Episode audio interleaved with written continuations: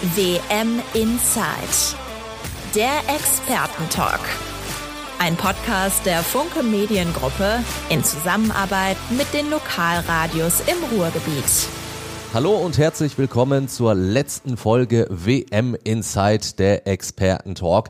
Am Tag nach dem WM-Finale, von dem viele behaupten, es war das spektakulärste Finale einer Weltmeisterschaft, das es je gegeben hat. Und genau darüber wollen wir dann auch sprechen. Und natürlich wieder in doppelter Ausführung. Das heißt einmal zum Gucken als Vodcast im Video und einmal zum Hören im Podcast. Ihr kennt das Spielchen, wenn ihr gerade das Video schaut und sagt, ich würde lieber den Podcast wahrnehmen, dann schaut doch einfach bei Apple Podcasts oder Spotify vorbei. Da äh, könnt ihr uns dann einfach noch abonnieren oder hören. Abonnieren gut, lohnt sich dann vielleicht nicht mehr ganz so, dass die letzte Folge ist. Aber ansonsten, wenn ihr lieber das Video schaut und gerade den Podcast hört, äh, dann schaut doch in die Show Notes. Da ist dann der Link zum Video natürlich hinterlegt. Und äh, ja, ich habe schon gesagt, das WM-Finale wird natürlich ein großes Thema sein, aber wir wollen natürlich auch einmal nochmal so ein bisschen die komplette WM-Revue passieren lassen. Und das machen wir mit unseren Reportern, die in Katar waren. Zum einen nämlich Marian Laske, der immer noch in Katar ist. Hi Marian. Hallo. Dann äh, zugeschaltet aus Hamburg, Kai Schiller. Hi Kai. Moin aus Hamburg. Und äh, neben mir im Studio in Essen, Sebastian Wessling. Hallo. Hallo. Ich bin Timo Düngen, bin Morgenmoderator bei Radio im Schalippe, dem Lokalradio für Gladbeck, Bottrop und Gelsenkirchen. Damit haben wir die Personalien festgelegt und äh, starten dann direkt in die Gesprächsrunde. Und da müssen wir natürlich mit Marian sprechen als erstes, ne? denn der war gestern im Stadion bei diesem Wahnsinns-WM-Finale, zumindest hinten raus, was wirklich einfach nur der absolute Wahnsinn. Marian, wie viel Puls hast du noch?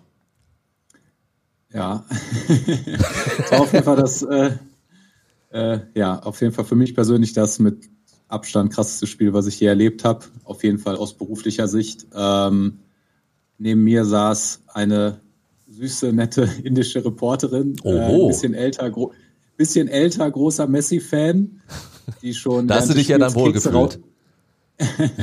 die schon während des Spiels Kekse rausgeholt hatte, weil sie so, äh, weil sie es nicht mehr ausgehalten hat und ähm, dann fast zusammengebrochen ist bei der ganzen Dramatik. Ähm, Gerade schon erzählt, mein Spielbericht, man schreibt ja während des Spiels einen Spielbericht, äh, hatte ich eigentlich schon fertig bis zur 78. Minute und alles auf Argentinien geschrieben. Den ersten Absatz habe ich mir auch aufbewahrt, weil da so mehr oder weniger steht, Frankreich chancenlos und Argentinien dominierte das Finale und dann fällt dieser Anschlusstreffer aus dem Nichts, also der Elfmeter und Kilian MAP verwandelt den und auf einmal kippt dieses ganze Spiel und wird zu einem ja wirklich epischen historischen Finale, würde ich sagen, äh, mit so viel Wendung, so viel Drama mit Argentinien, das zurückgekommen ist, obwohl es eigentlich schon nah an der Niederlage war ähm, und eben Lionel Messi, der jetzt seine Karriere gekrönt hat. Also ja, ich denke, es war ein sehr bemerkenswertes Finale, das niemand vergessen wird, über das wir auch in für immer reden werden, egal wann.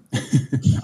Aber äh, Sebastian hat direkt schon so, so ein bisschen mit dem Kopf so hin und her. Also du hast die Franzosen in den ersten 78 Minuten nicht so chancenlos gesehen, höre ich da doch, raus oder sehe es raus. Doch, ich, das, der Kopf wackelt immer noch von dem Satz, dass das vielleicht beste WM-Finale aller Zeiten. Das habe ja. ich direkt nach dem Spiel auch gesagt. Mit ein bisschen mehr Abstand bin ich mir nicht, nicht mehr so sicher. Ich weiß nicht, wer von uns der Ältere ist. Du siehst älter aus, aber.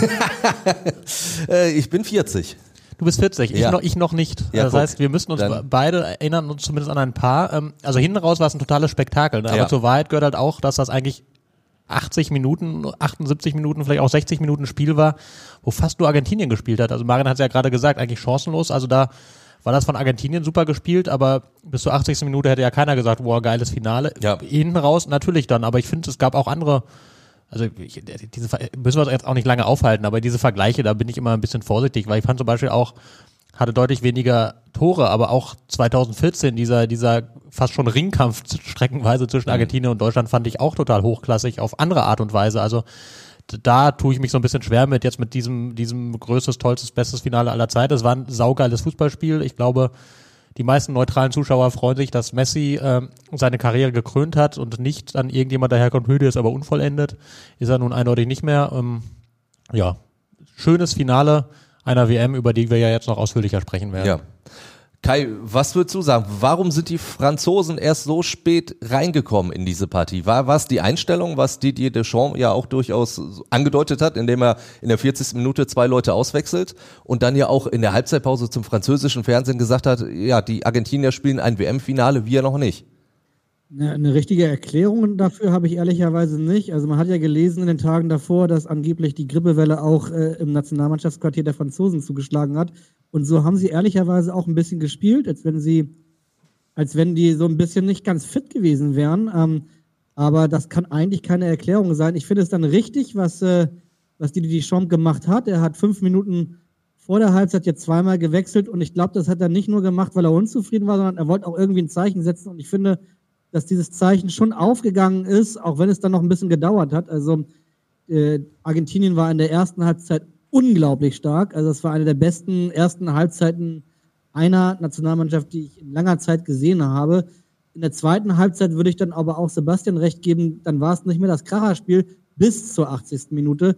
Da haben sich die beiden auf relativ hohem Niveau, ich will nicht sagen neutralisiert, Argentinien war immer noch besser, aber, ähm, aber Frankreich, also diese beiden Wechsel, die sind schon aufgegangen. Naja, und dann der Rest ab der 80. Minute, ist, wie es so schön heißt, ist Geschichte. Ne? Also Wahnsinn. Und was ja wirklich bemerkenswert ist, er hat ja nicht irgendwen ausgewechselt. Also äh, Dembele und Giroud, der ja wirklich eine, eine richtig starke WM gespielt hat und wo du ja sagst, das ist einer, da kannst du mal eine Flanke reinschlagen und der hält vielleicht den Kopf hin, der ist immer für ein Tor gut. Den wirklich nach 40 Minuten rauszunehmen, ist schon äh, ein starkes Zeichen gewesen, Sebastian. Definitiv. Aber er hat ja sämtliche Argumente auf seiner Seite gehabt. Also Giroud hat, glaube ich, in dem Finale ja wirklich, muss man ehrlicherweise sagen, kaum stattgefunden. Kilian Mbappé ehrlicherweise auch nicht eigentlich bis zur 80. Minute, aber den nimmst du natürlich nicht runter, weil ja. du immer weißt, dass der eigentlich nur diesen einen Moment braucht. Er hatte dann ein paar mehr als nur diesen einen Moment. Ähm, also klar, ein starkes, starke, mutige Aktion vom Trainer, aber wie Kai ja auch gesagt hat, auch eine nötige Aktion. Also die, die da musste ja irgendwas passieren und wie gesagt, Giroud war überhaupt nicht drin in diesem Spiel. Und dann kannst du ja nicht warten und hoffen, dass es irgendwann passieren wird, wenn du so viele gute Stürmer hast. Also ich meine, ich habe so ein bisschen was fast hämisches gelesen auf Twitter. Oh, jetzt kommen ja die Stürmer aus Gladbach und und und Frankfurt, Frankfurt. und sollen den Tag retten. Aber das sind ja überra auch das sind ja überragende ja. Stürmer. Also wenn Deutschland einen von diesen Stürmern hätte, ja. wären sie ja froh. Also das sind ja keine schlechten, sondern wenn du solche Leute bringen kannst und der eine funktioniert nicht, dann ja, warum nicht? Marian, äh, Kai hat das schon angesprochen, die erste Halbzeit der Argentinier war natürlich bärenstark und gerade dieses 2 zu 0, wie das rausgespielt war, also von Di Maria, da passte natürlich auch der Abschluss, indem er ich äh, unterstelle ihm da jetzt mal Absicht, den Ball noch so, so ein bisschen auftropfen lässt. Äh, wie hast du das wahrgenommen auf der Pressetribüne? Du musst doch quasi innerlich äh, aufgesprungen sein, weil dir das Fußballherz aufgegangen ist. ja, das passiert mir sowieso manchmal, wenn Lionel Messi spielt. Ähm, nein, auf jeden Fall. Argentinien war in der ersten Halbzeit herausragend. Auch danach in dem Sinne noch, dass sie halt das Spiel, dass sie ja trotzdem nichts zugelassen haben. Also wäre dieser Elfmeter nicht gefallen, dieser eine Fehler, dann hätten sie dieses Spiel auch äh, gewonnen. Also von daher war das eine bemerkenswerte Leistung, die aber zu diesem Turnier wirklich gepasst hatte. Die haben bis zum Finale nur sechs Torschüsse zugelassen. Die haben bis zur 80. Minute im Finale, meine ich, keinen Torschuss zugelassen. Ähm, also Argentinien bringt so viel mit und war auch bei dieser WM die bessere Mannschaft als Frankreich, was die taktische Ausrichtung, was das Mannschaftsgefüge und auch was das Zusammenspiel angeht. Ähm, das heißt, so ein bisschen hatte diese Halbzeit dann eigentlich so den Trend der K.O.-Spiele gezeigt, in denen Argentinien immer besser wurde und Frankreich schon im Viertelfinale, im Halbfinale ja große Probleme hatte gegen England und Marokko, auch wenn sie gewonnen haben. Aber gleichzeitig hat halt Frankreich jetzt im Finale, auch davor in den Spielen schon gezeigt, dass sie halt jederzeit in der Lage sind, so ein Spiel auf einmal wieder zu drehen. Und das ist ja auch eine große Qualität. Ähm, von daher muss sich Argentinien eigentlich bis dahin ankreiden lassen, vielleicht nicht das dritte Tor gemacht zu haben, weil da gab es schon die Möglichkeiten. Und solange es halt nur 2-0 steht, sieht man, dann kann halt ganz schnell so ein Spiel kippen, weil durch den Anschlusstreffer natürlich einfach ähm, die Mannschaft, die dann nur noch ein Tor braucht zum Ausgleich, einfach wieder ganz anders auftritt. Und vor allen Dingen das 2 zu 2, das muss man an der Stelle auch nochmal sagen, war ja auch schön rausgespielt vor den Franzosen. Also auch das sah durchaus nach Fußball aus. Nach Ballverlust von Messi. Ja, so Marian, nimm das. Aber äh, ja, äh, ja, nee, wenn ich dazu, ja, das ist ja auch ein eines dieser unglaublichen Dramen dieses Finales. In dieser kurzen Phase sah es echt so aus, als würde Messi diesen Titel verspielen. Er hat erst den Ball verloren, er hat danach noch einen Ball verloren. Dann war es wirklich, gab es diesen kurzen Moment wieder, so hat man das ja schon häufiger bei ihm in, in solchen Spielen mit der Nationalmannschaft äh, gesehen, dass er so die Schultern hängen lässt, dass du das Gefühl hast, jetzt bricht das Unglück über ihn herein. Und so ein bisschen hatte die Mannschaft dann auch wirklich Glück, dass sie es bis in die Verlängerung geschafft hat, weil da war Frankreich am Drücker, obwohl Messi ja am Ende sogar dann selbst noch eine Chance hatte. Und in der Verlängerung hat er dann aber wirklich wieder geschafft, so seine Mannschaft mitzureißen durch ein, zwei Aktionen. Er hat ähm, eine große Chance eingeleitet in der ersten Halbzeit und dann eben auch getroffen. Und das zeigt halt, warum er bei dieser Weltmeisterschaft eben ein anderer war als davor bei diesen Turnieren, weil er halt sich gegen diese Widerstände dann wehren konnte, immer noch mit 35 Jahren. Ähm, ja, und so wurde es dann zu diesem bemerkenswerten Spiel. Wollten es die Argentinier am Ende etwas mehr als die Franzosen? Kann man, kann man das so einfach sagen? Glaube ich nicht. Also ich finde allein, wenn du äh, Frankreich hat ja mehrfach den Hals aus der Schlinge gezogen. Also ich finde, wenn man jetzt auf dieses Thema Einstellung oder Mentalität, also Einstellung, vielleicht hat der Trainer sich falsch eingestellt am Anfang, das weiß ich nicht, aber wenn du, wenn du 0-2 aufholst gegen Ende, wenn du nach diesem 2 zu 3 nochmal zurückkommst, was ja eigentlich ein, ein, totaler Nackenschlag ist, dann hat das mit Wollen, finde ich, gar nichts zu tun. Argentinien hat einfach besser Fußball gespielt über weite Strecken dieses Spiels. Also Messi war in der Offensive in den meisten Szenen herausragend, aber auch zum Beispiel Di Maria in der ersten Halbzeit, was er gemacht hat, das war unglaublich und einige andere auch. Also das, die haben einfach richtig toll Fußball gespielt und wie Marian richtigerweise sagt, hat auch defensiv richtig gut gespielt. Also da, da wird, das würde ich überhaupt nicht irgendwie auf, auf Einstellung, Mentalität, sonst irgendwas runterbrechen, sondern die waren einfach die besseren Fußballer an dem Tag. Trotzdem, Kai, äh, ich sag mal so, in der letzten Minute kann das Spiel auch ganz anders ausgehen, wenn Kolo Muani trifft und dann würden wir heute ganz anders drüber reden wahrscheinlich. Ja, das wäre schon ehrlicherweise ein Fußballdrama, muss man sagen. Also es wäre nicht verdient gewesen an dem Tag, an dem Nachmittag. Und wenn man ganz ehrlich ist, wahrscheinlich wäre es auch nicht verdient gewesen über die ganze WM betrachtet.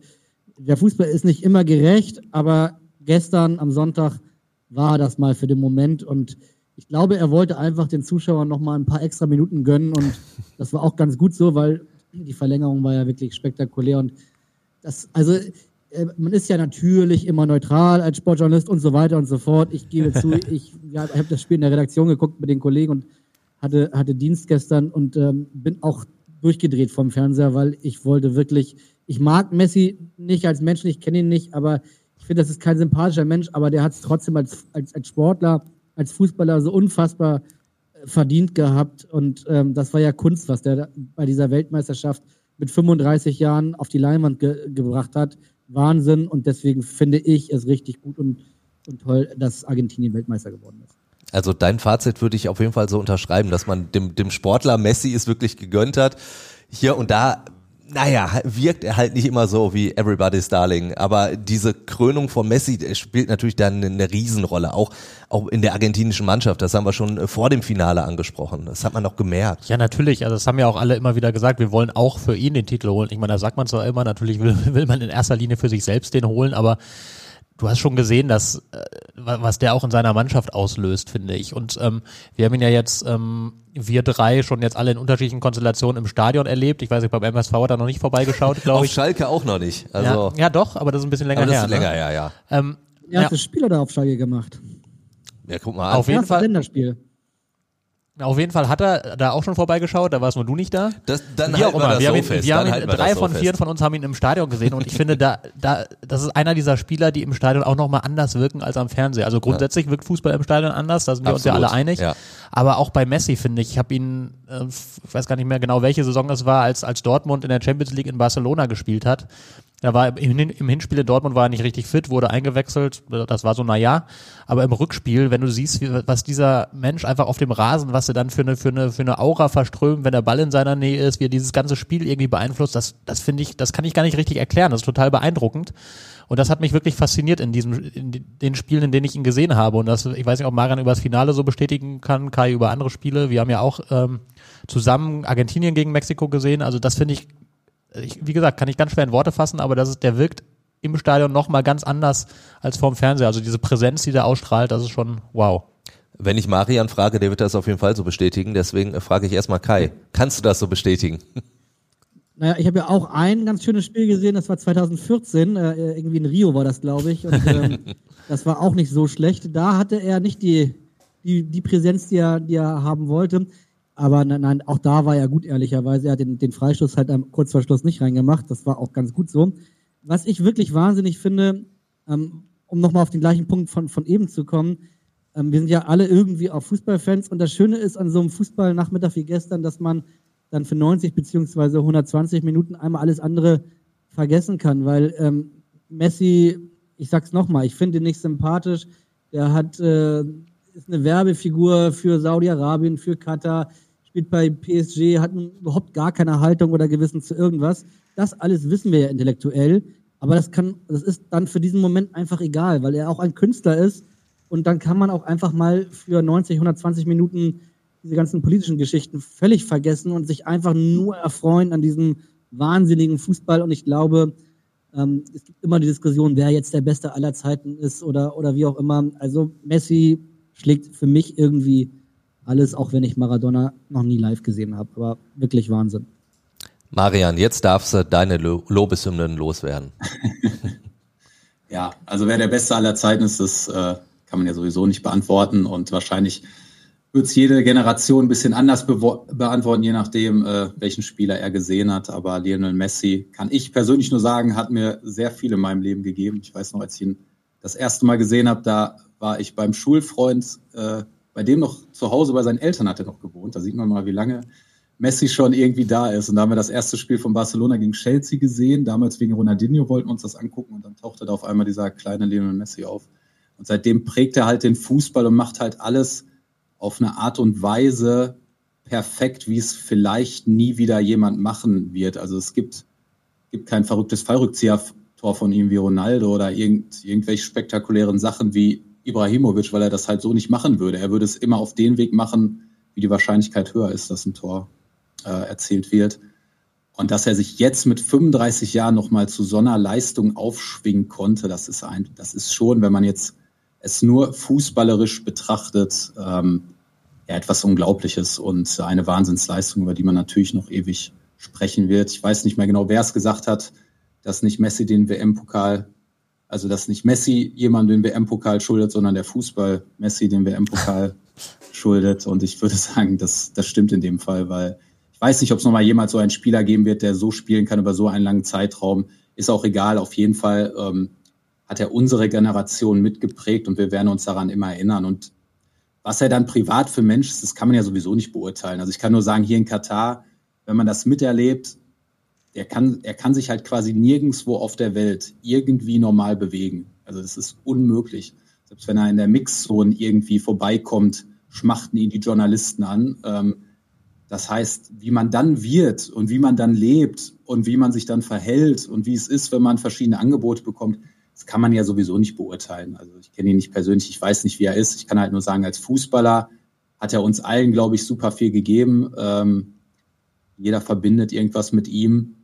Und dass er jetzt diese Krönung halt bekommen hat, dass er endlich diesen Makel auch ablegen konnte, das ist, denke ich, eine schöne Geschichte dieser WM. Und da würde ich auch Kai zustimmen in dem Moment, also in diesem ganzen Finale hat man gesehen, was Fußball immer noch auslösen kann. Also wir diskutieren da so viel über andere Dinge und das ist ja auch richtig und man darf das ja auch nicht vergessen, weil politische Machthaber versuchen, das zu instrumentalisieren, weil es um viel Geld geht, weil es Leid erzeugt. Aber diese Sportart an sich kann halt immer noch ja, etwas Unglaubliches erzeugen. Und da haben gestern beide Mannschaften zu beigetragen. Und ähm, ja, deswegen ist Fußball halt doch etwas Tolles, würde ich jetzt sagen. Und man hatte auch so das Gefühl, Argentinien war jetzt auch mal dran nach äh, verlorenen WM-Finals, äh, an die wir uns natürlich gerne zurückerinnern, äh, dass die Argentinier verloren haben. Aber jetzt der erste WM-Titel nach 86. Dementsprechend waren natürlich die Jubelarien sehr, sehr groß. Ich habe heute Morgen Bilder gesehen, dann irgendwie aus Buenos Aires und so. Aber Mariam, wie war das jetzt in Katar? Wie wurde da gefeiert? ja, also es sind ja äh, sehr viele Argentinier hier und sie haben ja schon das also im Prinzip ja jedes Spiel schon zum Heimspiel gemacht. Ähm, das heißt, es gab, nebenan gab es ja noch diesen Lusail, ich weiß immer noch nicht genau, wie es richtig ausgesprochen wird, oder Lusail äh, Boulevard, da sind die argentinischen Spieler sogar noch mit dem Bus hingefahren und wurden von den Fans so mehr oder weniger gefeiert. Ähm, also es herrschte hier ja schon die ganze Zeit so eine besondere Atmosphäre, die die Argentinier und Argentinierinnen mitgeprägt haben. Ähm, das erste Spiel, was ich von Argentinien gesehen habe, war gegen Mexiko also das gegen Saudi-Arabien habe ich lustigerweise nicht gesehen, wo sie verloren haben. Ansonsten habe ich alle Spiele gesehen und immer war es etwas sehr Besonderes, weil man halt gemerkt hat, dass dieses Land ja Messi diesen Titel gönnt, weil Messi für, diesen, für dieses Land den Titel holen will und weil das alles irgendwie zu einer Einheit verschmolzen ist, dass es schon in diesem Mexiko-Spiel, da waren ja Sebastian und Kai sogar dabei, irgendwie schon so schien, als würde sich das andeuten, dass am Ende dieser Titel äh, an Argentinien geht. Und dann kommt es halt tatsächlich so. Ähm, ja, auf jeden Fall eine bemerkenswerte sportliche Geschichte. Hast du es da auch schon im Urin gehabt, Sebastian? Ehrlicherweise nein. Also, na, ich muss, ich habe vor dem WM, das, äh, das kann ich beweisen, kann ich auf Kicktipp nachgucken, da habe ich Argentinien als Weltmeister getippt, als ich, als sie dann gegen Saudi-Arabien äh, verloren haben und gegen Mexiko, ehrlicherweise ja auch, das lange kein gutes Spiel war, bis Messi dann einen genialen Moment hatte und dann, ich weiß nicht mehr, wer der zweite Torschütze, einen eigentlich noch genialeren Moment in diesem Spiel. Ähm, da hast du natürlich schon gesehen, dass, dass die gerade nach vorne einiges können, aber da fand ich die nicht so beeindruckend. Wobei mir das ehrlicherweise bei dem Turnier so ging, dass ich recht wenige Mannschaften am Anfang absolut beeindruckend fand. Die Brasilianer, die haben uns, uns, die haben wir ja auch ein paar Mal gesehen, die haben uns sehr gut gefallen, mhm. sind dann aber ein bisschen über sich selbst gestolpert, würde ich mal so sagen. Ähm, und Argentinien fand ich am Anfang nicht so beeindruckend, aber man muss fairerweise, wenn man zurückguckt auf, auf sämtliche Weltmeisterschaften, hast du selten Teams gehabt, die wirklich durchgehend beeindruckt haben, die dann ja. am, Ende Weltmeister waren. Ich meine, als die Franzosen 2018 Weltmeister waren, hatten die jetzt auch nicht den geilsten Fußball gespielt. Die haben halt hinten dicht gehalten und vorne gute Stürmer gehabt. Ähm, aber haben jetzt auch irgendwie den Fußball nicht neu erfunden. Und das ist, wie gesagt, selten so. Du darfst einfach bei so einem Turnier, musst du sehr sicher stehen, wenig Tore kassieren. Und ähm, das ist, das ist die Basis, das haben die Argentinier hervorragend gemacht. Ähm, und nach vorne haben sie dann eben einen Messi und auch noch ein paar anderen, die Maria, du kannst, kannst einen Lautaro Martinez einwechseln, der auch in nicht wenigen Ländern in der Startaufstellung stünde und ein paar andere. Paredes ist, glaube ich, gekommen. Ja. Taliafico, also da, da waren schon Taliafico ist gekommen. Ist ausgewechselt ne? worden. Ausgewechselt worden, ausgewechselt genau. Der, der, der aber genau, genau, der aber zum Beispiel, der auch, auch das gesamte Turnier bis zum Halbfinale kein Stammspieler gewesen war. Also die haben ja. einfach saugute Spieler. Ja, absolut. Ähm, ja, also ich muss sagen, wenn Marian das in dem Spiel schon gesehen hat, Hut ab. Da habe ich es ehrlicherweise noch nicht gesehen, aber die haben sich ja dann tatsächlich, wie er ja auch gesagt hat, ja. gesteigert über das Turnier hinweg und waren in der K.O.-Runde eigentlich wurden dann besser und besser. Kai, sind die Argentinier jetzt die besseren Deutschen, weil Turniermannschaft? Boah, also ein paar verlorene WM-Finals sind da ja auch noch dabei, äh, an die ich mich sehr gut erinnere. Deswegen weiß ich nicht. Aber dieses Turnier haben sie mit Sicherheit äh, verdient gewonnen. Da sind wir uns ja irgendwie alle einig. Gebe aber natürlich Sebastian recht. Äh, er hat es ja schon erwähnt. Wir waren alle zu dritt bei dem Spiel gegen, gegen Mexiko. Und nach dem Saudi-Arabien-Spiel, bei diesem Mexiko-Spiel, hätte ich das auch überhaupt nicht für möglich gehalten, dass die sich so strecken. Ich muss gestehen, für mich war die immer vor, während und fast auch nach dem Turnier Brasilien der ganz große Favorit. Ich habe überhaupt nicht verstanden, warum die ihre, ihr Können, was sie wirklich äh, mehrfach gezeigt haben, warum die das nicht durchziehen konnten. Gegen Kroatien, das Viertelfinale, das tut mir immer noch ein bisschen in meiner, in meinem brasilianischen Fußballherz weh, dass da gefühlt Kroatien einmal aufs Tor schießt und dann äh, sich so irgendwie ins, ins äh, Elfmeterschießen rettet. Ähm, ich ich finde, dass Brasilien eigentlich die beste Mannschaft bis dato war. Ja, aber ist egal. Also sind ausgeschieden und Argentinien ist Weltmeister.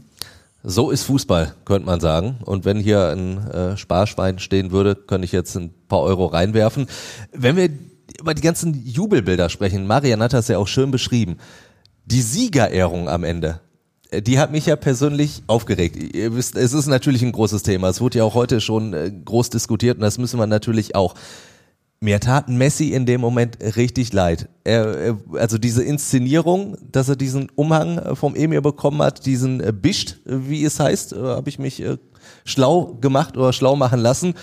Und wie Infantino ihn die ganze Zeit so an den Schultern gehalten hat und gesagt hat, Mensch, so, da musst du jetzt da hingehen. Also da hat doch all dieses, wo man sich jetzt gedacht hat, okay, da stand jetzt wirklich mal der Fußball nur im Mittelpunkt das hat man doch mit dieser Inszenierung wieder mit dem Arsch eingerissen seitens der FIFA, oder? Ja, das ist mir auch hochgekommen. Also ich meine, ich habe mir da jetzt auch schon die Köpfe heiß geredet mit verschiedenen Leuten. Es gibt dann die, die sagen, ähm, das ist diese Gewand ist eine Ehrerbietung, also das ist das ist das bekommen hohe Gäste und so und also wenn der Emir ihm das umlegt, ist das eine Ehrerbietung, dann sage ich ja, soll er ja machen, aber kann er gerne vorher oder hinterher machen. Ja. Aber nicht in diesem Moment und ich finde, da zeigt sich einfach wieder ähm, dass die FIFA überhaupt kein Problem damit hat, wenn der Fußball politisiert wird. Es müssen nur Richtig. die aus ihrer, aus ihrer Sicht Richtigen machen. Ja. Also wenn es jetzt der Emir von Katar macht, dann ist die FIFA fein damit. Aber wenn es dann für so ärgerliche Sachen wie Menschenrechte gemacht wird, da hat die FIFA dann was dagegen. Also das finde ich einfach so unstimmig und das hat mich in dem Moment auch total genervt, dass, dass das jetzt sein muss. Also das, ja. ich finde, der Moment gehört den Fußballern. Ist der, der größte der, Moment der Karriere. Genau, der ne? FIFA-Präsident also. soll den WM-Pokal überreichen und dann soll er bitte schön auch wieder runter von dieser Bühne. Ja. Oder soll er den Fußballern die Bühne überlassen und der Emir hatte auch mal gleich gar nichts zu suchen, wenn die immer sagen, Sport und Politik haben nichts miteinander zu tun. Ja dann ja, dann hat er da nichts zu suchen. Dann kann er einmal die Hand schütteln, wie es, keine Ahnung, die Queen oder der inzwischen King in England auch macht, wenn, wenn da ein Pokal überreicht wird. Oder in Deutschland ist der, der Bundespräsident, der natürlich dann auch dabei ist, ist ja alles schön und gut, aber die überreichen das Ding und fertig. Und das hat mich genervt. Und ähm, Klammer auf, da liefen ja auch noch andere irgendwelche VIPs und Pseudo-VIPs mhm. herum, die dann auch irgendwie dann in dem größten Moment äh, von hinten an Messi sich ranwanzen und sagen, hier, mach mal ein Foto mit mir. Also was haben die da auf dem Rasen zu suchen? Das, ja. das, ja, fand ich schlimm. Ich könnte mich jetzt noch länger in Rage reden, ich lasse es aber. Na, aber vollkommen in Ordnung. Und ich bin äh, beruhigt, dass du dich da genauso in Rage redest, weil ich habe es gestern vorm Fernseher gemacht ich, äh, meine Tochter kam dann ins Zimmer und gefragt, Papa, was ist? Weil ich mich so dermaßen aufgeregt habe und gesagt, jetzt gebt dem Messi doch bitte einfach den Pokal.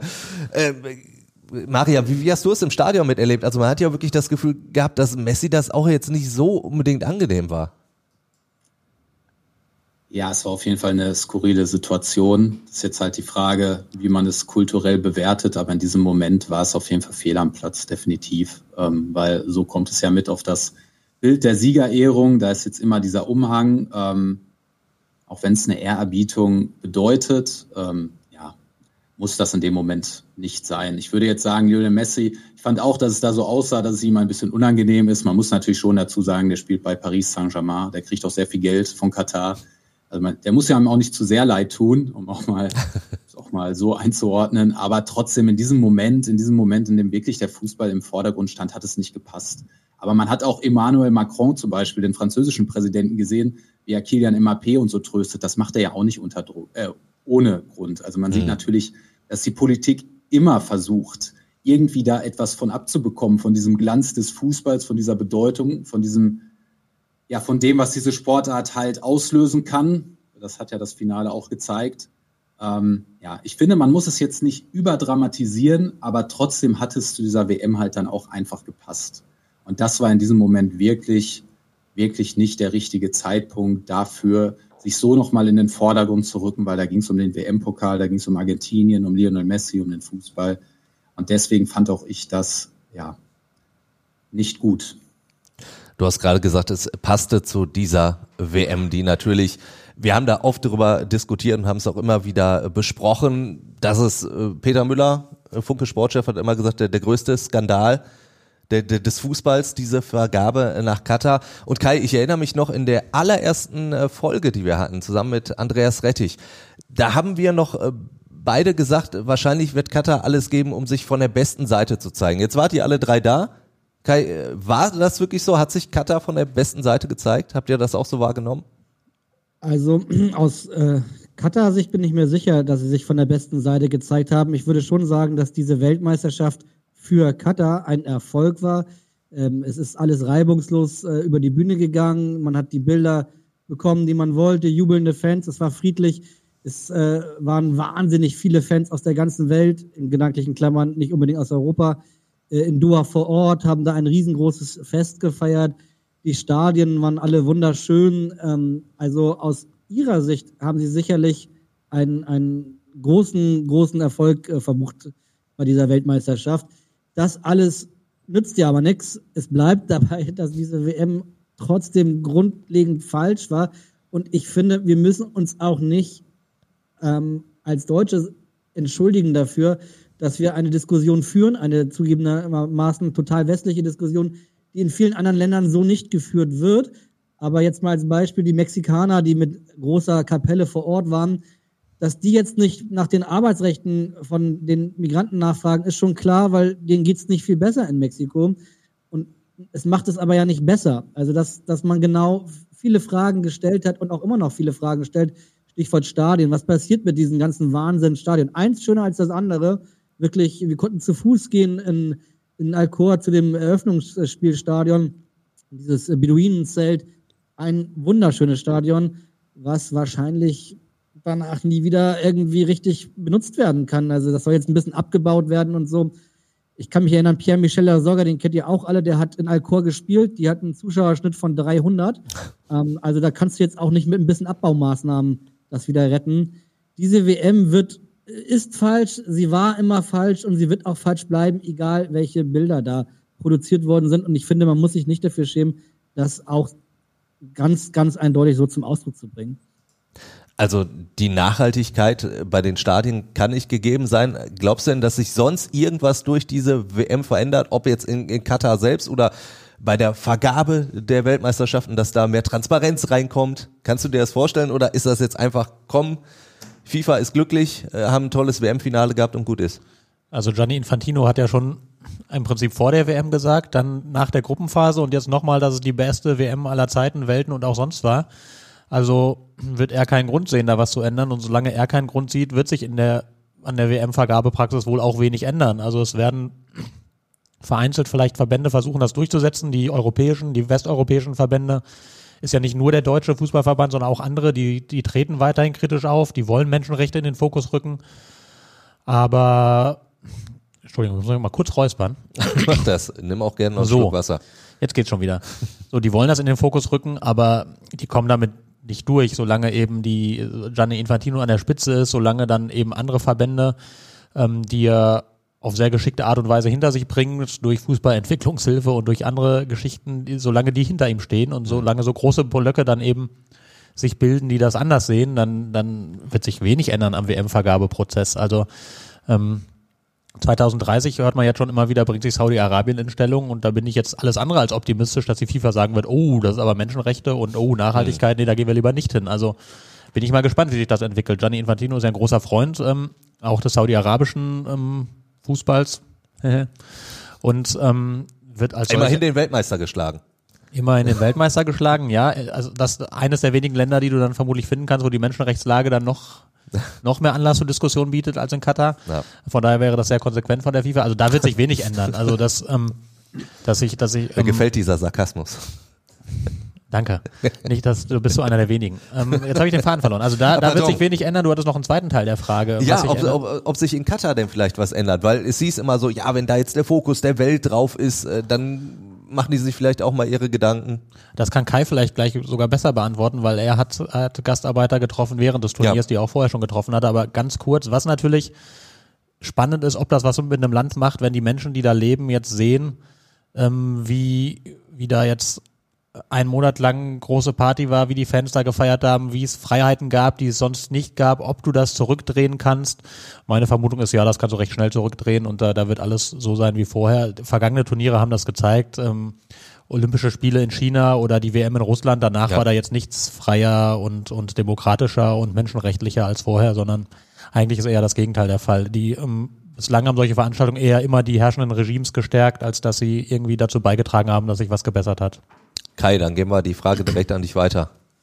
Also ich bin wirklich unverdächtig, ein Katar-Freund zu sein, aber man muss fairerweise sagen, es hat sich in Katar was äh, durch die WM-Vergabe geändert. Es hat sich in den letzten zwölf Jahren seit dieser Vergabe im Bereich äh, der Arbeitsrechte und auch der Menschenrechte Dinge haben sich verbessert. Das ist so.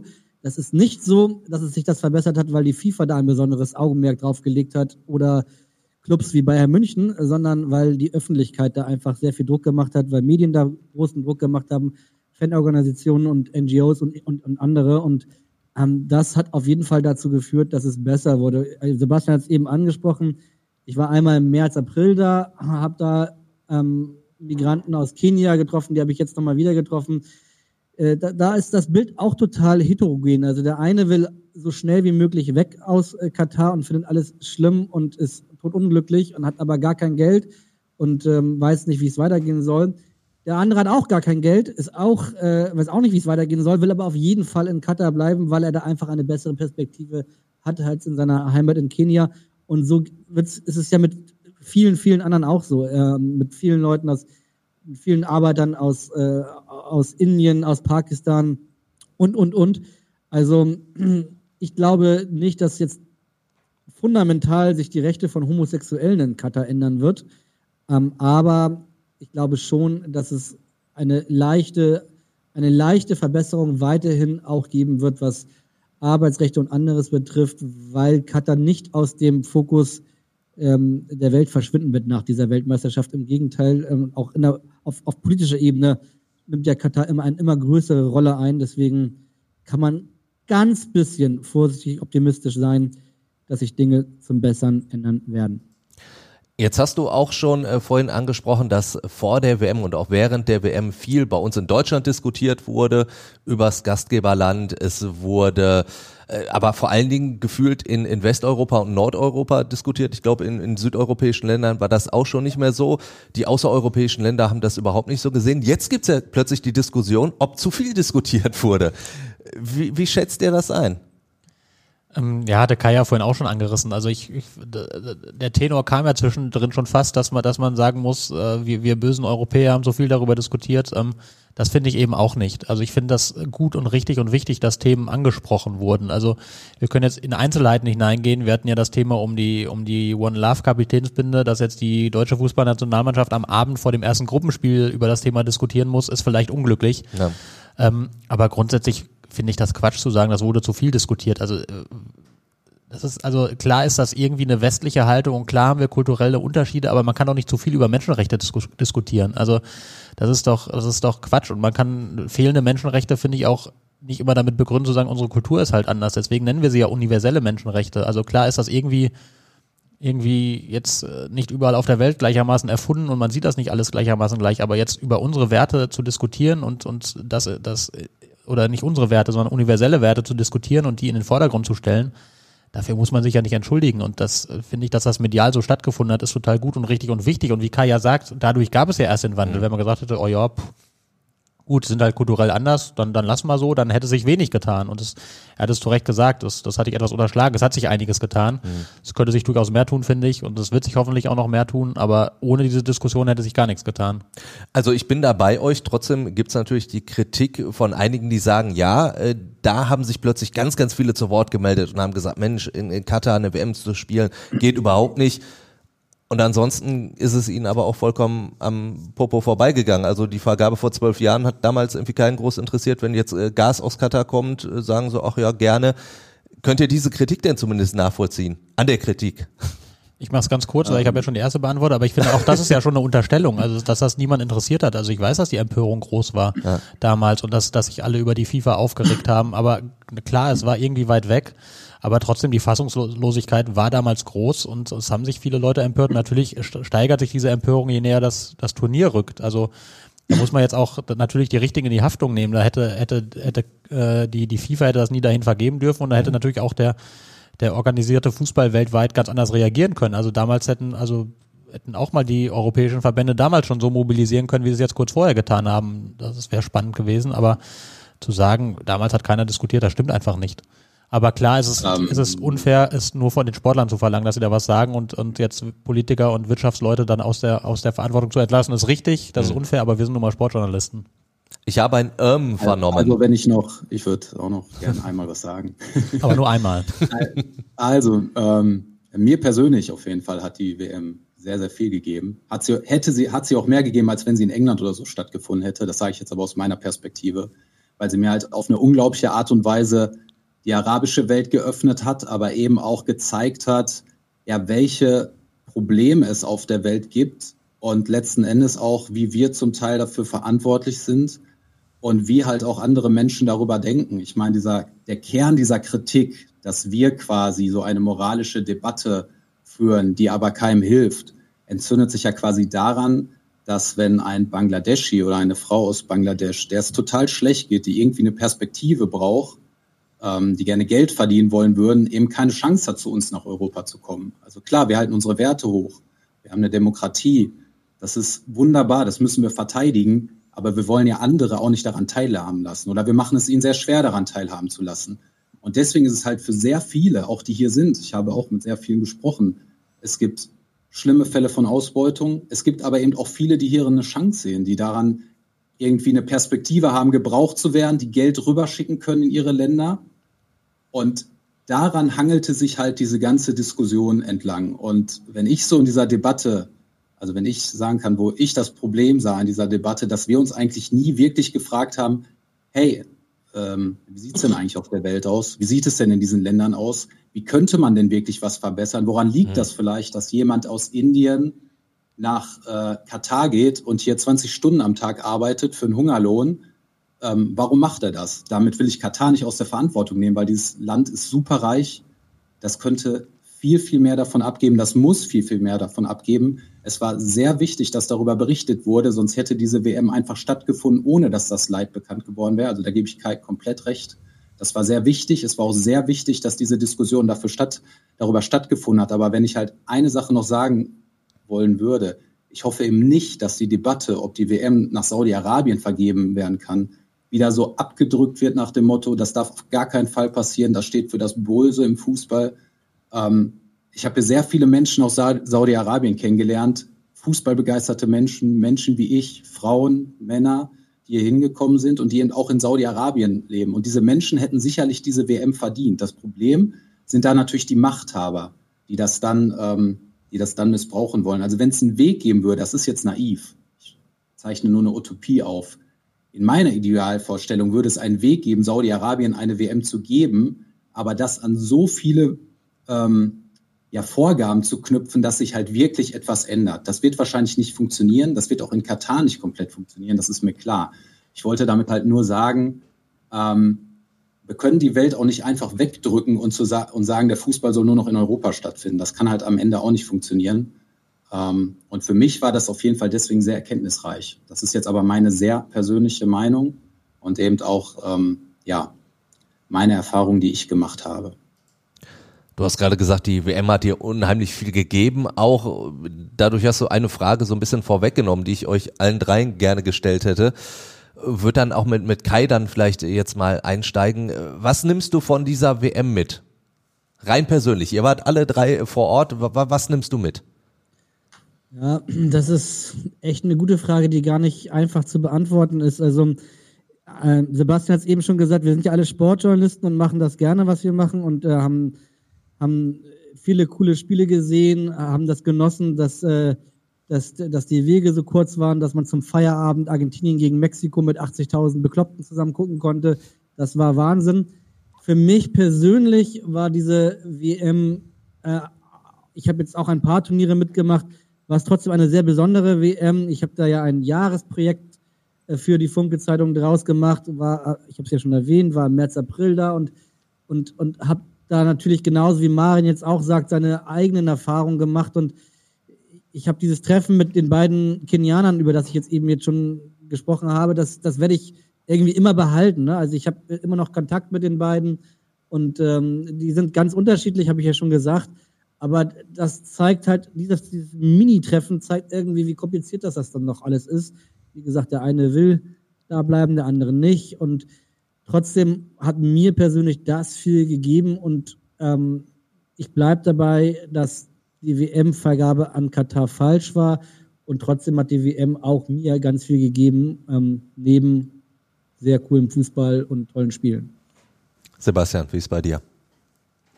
Ähnlich zwiespältig. Ich könnte jetzt auch sehr lange reden. Ähm, was, äh, oder ich, das habe ich ja auch hinreichend bewiesen. Ich wollte es gerade sagen. Ja. Ich wollte gerade sagen. Also, also, ähm, nee, aber worüber wir noch gar nicht so richtig gesprochen haben, also ich finde das überhaupt nicht falsch, äh, eine WM in andere Teile der Welt zu vergeben. Im Gegenteil, das, dafür heißt es ja Weltmeisterschaft. Ähm, und äh, natürlich war es höchste Zeit, dass eine WM mal in, in einem arabischen Land stattfindet. Ähm, aber wenn ich, auch wenn ich da die Leute gesehen habe, die, die da rumsprangen, dann hätte ich mir in meiner naiven Art gewünscht, dass es dann vielleicht äh, in, in Marokko oder Tunesien oder so wäre, wo halt die Begeisterung für den Fußball wirklich nochmal eine ganz andere ist. Also die, die Menschen dort, die haben dieses Turnier irgendwie auch ganz, gerade die Gastarbeiter haben das auch sehr rührend angenommen, finde ich. Und das war auch, war auch ganz schön zu sehen, wie die sich dann teilweise in Deutschland Trikots werfen oder in England Trikots werfen und zu den Spielen gehen und dann nicht nur irgendwie bezahlte Klaköre sind, sondern schon irgendwie versuchen so, diese Stimmung irgendwie so ein bisschen mitzumachen und mitzutragen mhm. und so. Gleichzeitig ist es natürlich so, du gehst in so ein Stadion dann rein, da sitzen 60.000 Menschen, du siehst, boah, die Hälfte davon hat Deutschland-Trikots an und dann guckst du genauer hin und siehst, okay, da sind irgendwie 1000, vielleicht 2000, ähm, die hüpfen und singen und machen Stimmung und der Rest guckt sich das interessiert an, weil er, weil er diese Kultur halt so nicht kennt. Also das war halt, ähm, wie gesagt, ich will, will, auch gar nichts anderes schlecht reden. Also es war eine toll organisierte WM, es hat äh, vielen Menschen viel bedeutet, die da waren. Es, äh, es war, wie gesagt, gerade auch die Gastarbeiter, die, die waren ja sehr begeistert an diesem Turnier. Das gehört ja auch zu dieser komplexen Wahrheit, ne? Dass das, dass gerade die sich auch irgendwie total gefreut haben, dass sie daran teilhaben können. Ganz viele zumindest. Ähm, und gleichzeitig gesagt, so ein bisschen, so ein bisschen Fußballstimmung habe ich dann doch vermisst. Also die hattest du natürlich, die hattest du dadurch auch, dass alles in einer Stadt war fast und dass sich da die Fans getroffen haben, das war toll. Aber andererseits, wenn, wenn, wenn sowas dann halt in, in Städten stattfindet und Ländern, die, die so eine andere gewachsene Fußballkultur haben, ne? Kai hat ja davon geredet, Pierre, Pierre-Michel Dagsogger, der vor 300 Zuschauern gespielt hat mhm. in der Liga, ne? Das ist halt, also, das ist ja auch äh, Realität und Fakt und das, das, ist, das, das merkst du dann auch an vielen Stellen, dass es so eine, so eine gewachsene Kultur nicht unbedingt gibt. Und wie gesagt, wenn, wenn ich mir in meiner naiven Art vorstelle, das hätte irgendwie in Marokko stattgefunden oder in Tunesien, dann wäre das, dieses Turnier nochmal begeisterter getragen worden. Also das, das hat mir so ein bisschen gefehlt, aber auf der anderen Seite war es auch eine tolle Erfahrung. Es hat einen anderen Blick in diese Welt geöffnet. Ähm, die Menschen waren uns gegenüber uns sehr freundlich, sehr herzlich, haben alles dafür getan, dass das Turnier funktioniert. Also sehr ambivalent. Vielleicht, was die Fußballstimmung angeht, können wir ein bisschen mehr auf die nächste WM hoffen, zumindest mit Mexiko als einem der drei Gastgeber. Das ist natürlich eine Fußballnation. Ja, wobei ehrlicherweise wird es, glaube ich, äh, weitestgehend eine eine WM in den USA und, mit ein paar äh, Spielen, die in voll, Kanada genau. und Mexiko stattfinden. Ja. Da bin ich auch sehr gespannt drauf. Da ist jetzt die FIFA propagiert ja jetzt die nachhaltigste WM aller Zeiten. Da will ich, ähm, wo wir auch mal ein großes Fragezeichen hintersetzen, aber das, wie sie das dann in, in den USA, Mexiko, Kanada machen will, da bin ich auch ja. gespannt. Ja. ja, vor allen Dingen, äh, da sind es dann deutlich weitere Strecken, die man überwinden muss, als einmal ganz kurz ein paar Meter weit. Dann äh, lasst uns vielleicht zum Abschluss auch nochmal sportlich drauf gucken. Wie haben wir die WM einzuschätzen? Und Marian hat jetzt äh, länger schon nichts gesagt, nichts sagen dürfen. Wie würdest du die WM sportlich einschätzen? Also ich hatte das Gefühl, wir haben uns am Anfang sehr, sehr viele Gedanken darüber gemacht, dass die Spieler direkt aus der Saison da reingeworfen werden, direkt aus ihrem normalen Spielrhythmus und ob die dann auf dem Höhepunkt ihres äh, Schaffens sein können. Und ich finde, das waren sie. Also teilweise mehr als bei irgendeinem Sommerturnier, wo alle platt gewirkt haben. Ja, das kann gut sein. Ich weiß gar nicht, also es ist schwierig, ob man das jetzt, ob sie jetzt im Sommer besser gewesen wären oder im Winter. Ähm, sportlich, finde ich, zeigt sich halt bei so einer WM und bei so einem Turnierverlauf, dass man diesen Fußball halt nicht wirklich mit dem Clubfußball vergleichen kann. Da kannst du halt eine Mannschaft gerade im Spitzenbereich auf eine ganz andere Art und Weise zusammenkaufen, zusammenstellen. Du trainierst jeden Tag über eine ganze Saison. Ähm, das heißt, du hast auch ein viel größeres ähm, Entwicklungspotenzial. Das heißt halt, ähm, ja, Nationalmannschaften versuchen natürlich zunächst einmal die Defensive zu stärken, brauchen eine gewisse Stabilität. Das liegt dann auch an dem K.O.-Modus. Du hast ja kein Hin- und Rückspiel. Das heißt, jedes Gegentor kann schon sehr kritisch werden. Ähm, und dadurch sieht man hier auf jeden Fall immer ein bisschen anderen Fußball. Also ich hatte in einem Text geschrieben, man würde hier, glaube ich, niemals eine so perfekte Mannschaft wie Manchester City sehen, weil die auch noch nicht die Champions League gewonnen hat. Aber ich denke, ihr wisst, was ich meine die also über 34 Spieltage halt immer Meister wird, weil sie weil halt eigentlich alles passt, sie quasi alles kann. Ähm, sowas gibt es halt auf der nationalen Ebene nicht, also bei den Nationalmannschaften. Und das macht es ja dann irgendwie auch so schön. Deswegen kann halt sowas wie Marokko gelingen, deswegen kann sowas wie Kroatien sogar zweimal gelingen. Deswegen kann halt Brasilien, auch wenn es mir für die echt leid tat, weil die waren wirklich gut in dem Turnier. Ähm, die hatten nämlich eigentlich auch die Balance, nur einmal nicht gegen Kroatien. Ähm, Deswegen können so Mannschaften dann aber halt auch rausfliegen, weil es ist immer nur ein Spiel, ein K.O.-Spiel.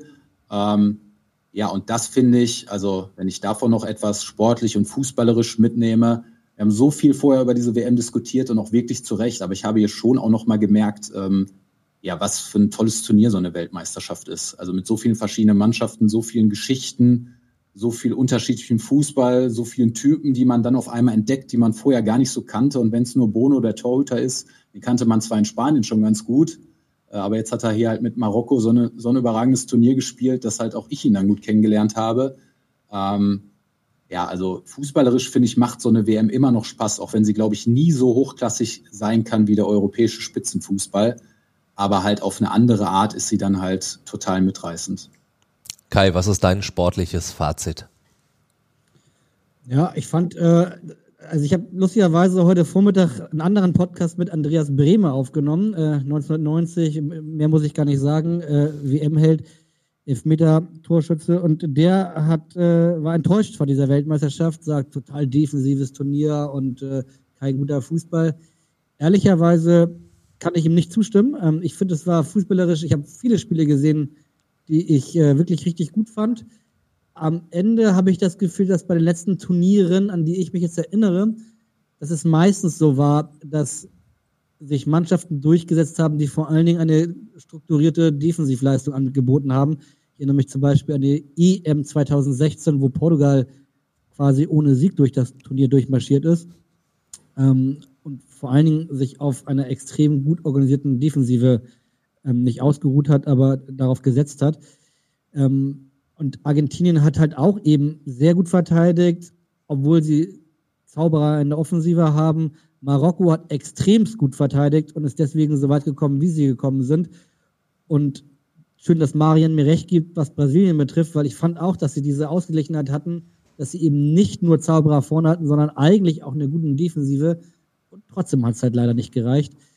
Ähm, lange Rede, kurzer Sinn, unterm Strich. Ich finde, es war ein gutes Fußballer, fußballerisches Turnier, was mir auf jeden Fall Spaß gemacht hat. Sebastian sitzt die ganze Zeit nickend neben mir. Also sagst du einfach nur, ja, stimmt oder holst du nochmal aus? Du kennst mich doch. Ja, also hol aus. Nein, ich finde, ich, ich finde, alles, was gesagt wurde, stimmt. Und ähm, ich finde, man hat trotzdem hier und da gesehen, ähm, was es halt, es gab diese Vorbereitung ja nicht. Ne? Das, das, wir haben das ja neulich auch in einem Podcast ähm, besprochen, als, als Manuel Baum zu Gast war, der nochmal einen anderen taktischen Blick drauf hat, kann ich auch sehr empfehlen, die Folge, wer sie noch nicht gesehen oder gehört hat. Ähm, und das hast du halt schon gesehen, dass dann ähm, Marokko hat es tatsächlich erstaunlich gut hingekriegt, ähm, da eine, eine extrem gute Defensive aufs Eis zu stellen. Ähm, und ansonsten mussten sich viele Mannschaften einfach halt auf, auf ihre Individualisten sozusagen verlassen. Und das hast du gerade am Anfang des Turniers, finde ich, durchaus gesehen, dass da ähm, dass da vieles vielleicht noch nicht so toll eingespielt, so toll eingespielt wie im Clubfußball ist es eh nie, aber die hat auch diese Vorbereitung, hat dir ja weitestgehend gefehlt. Ja, klar. Das hast du durchaus gemerkt und das hat das vielleicht nochmal so ein bisschen verstärkt, dass die Mannschaften natürlich erstmal drauf gucken, ey, wir müssen sicher stehen, wir dürfen kein Tor kassieren. Und ähm, dann, dann wurschteln wir halt vorne irgendwie einen rein mit den guten Stürmern, die wir da vorne haben. Ähm, das ist jetzt überspitzt dargestellt. Ich gebe Kai recht, es gab viele tolle Spiele, es gab ehrlicherweise aber auch viele Spiele, wo wir danach da gesessen haben und gesagt, boah, schön war das jetzt nicht. Ich weiß, USA, England haben wir uns im Stadion angeguckt, Mexiko, mhm. Argentinien, das war jetzt da war schon auch viel, viel durchaus, durchaus schwere Kost dabei, ist aber ehrlicherweise auch mal so bei einer WM. Also da sind jetzt nicht, da versammelt sich jetzt nicht nur die, die Creme de la Creme des Weltfußballs und spielt den besten Fußball herunter, den man je gesehen hat. Das ist eigentlich nie so. Wer den richtig besten Fußball der Welt sehen will, der muss vermutlich eher Champions League gucken als WM. Aber WM bietet einfach tolle Geschichten, bietet Faszination. Da werden Spieler hochgespült, die man sonst so nicht kannte. Deswegen ist das immer wieder schön. Sportlich nicht immer das Allerbeste, aber mhm trotzdem, wenn man, wenn man nur auf, auf diesen Sport guckt, war es trotzdem ein Turnier, finde ich, das, das genug geboten hat, an dem man sich begeistern konnte. Jetzt habt ihr das alle drei äh, schon ausgeführt. Ich würde zum Abschluss gerne einmal von euch äh, allen dreien einmal eure Tops und Flops hören dieser WM und da aber auch gerne nur so pro Top oder Flop so zwei Sätze, Sebastian. Ich weiß, für dich ist es die größte Herausforderung, deswegen leg mal los. Ah, deswegen soll ich loslegen. ah. Das ist wirklich schwierig. Tops und Flops in zwei. Du meinst jetzt sportlich oder insgesamt? Oder Kannst du dir aussuchen? Ich brauche erstmal eine Kategorie. Ich versuche Zeit zu gewinnen. Nein.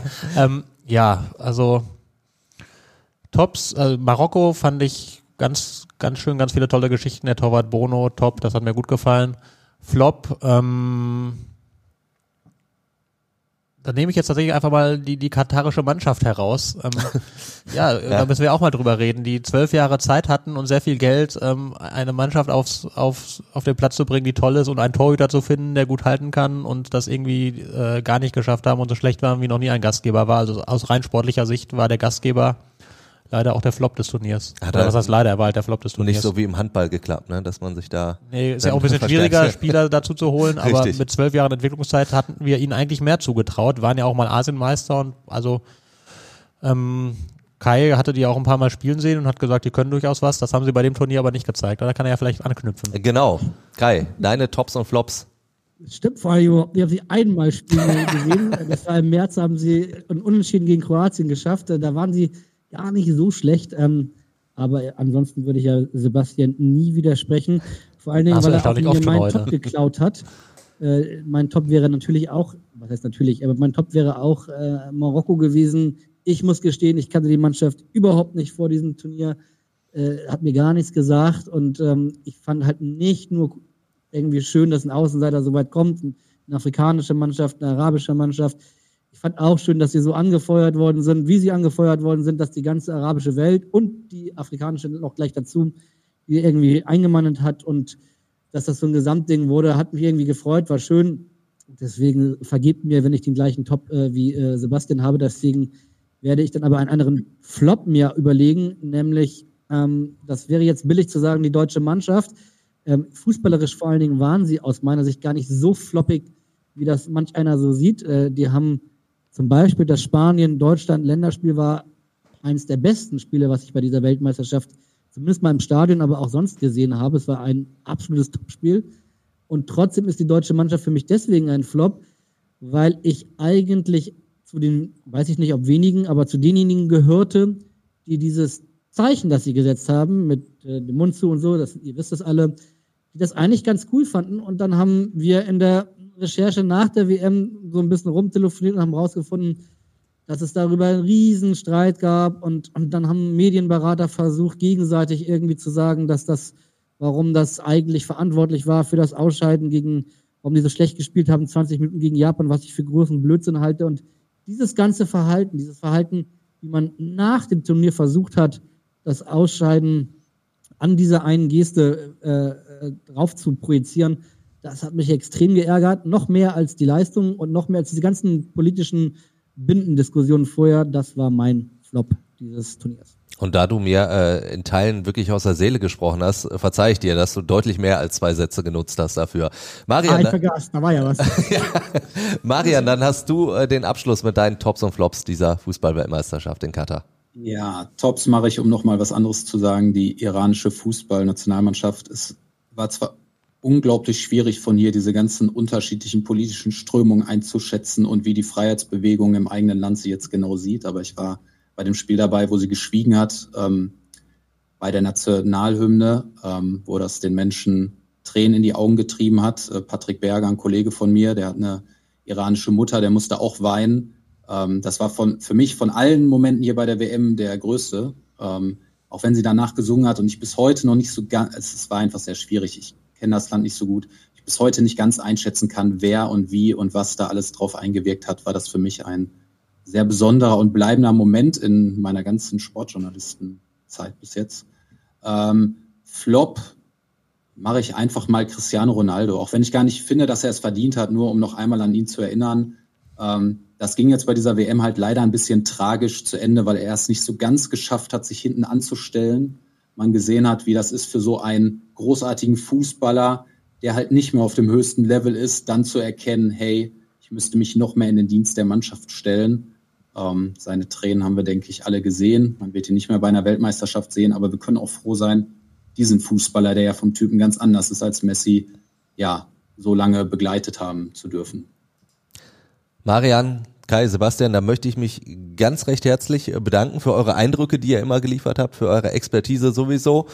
Und äh, euch da draußen, äh, ja, auch natürlich nochmal ein großes Dankeschön. Also, dass ihr uns so begleitet habt bei diesem Podcast WM in Zeit der Expertentalk, der Funke Podcast zur Fußballweltmeisterschaft in Katar. Der endet natürlich an dieser Stelle. Ich kann nur sagen, es hat wirklich sehr, sehr viel Spaß gemacht und äh, wünsche euch dann allen jetzt äh, frohe Feiertage und macht es gut. Wir haben ja viele andere schöne Podcasts. Die gibt es auch, genau. Schaut mal nach. Überall, wo es Podcasts gibt, da gibt es einige, die wir haben. Bis dahin. Ciao, ciao. WM Inside, der Expertentalk. Jetzt kostenlos folgen auf Spotify, Apple Podcasts, Google Podcasts oder in eurer liebsten Podcast-App.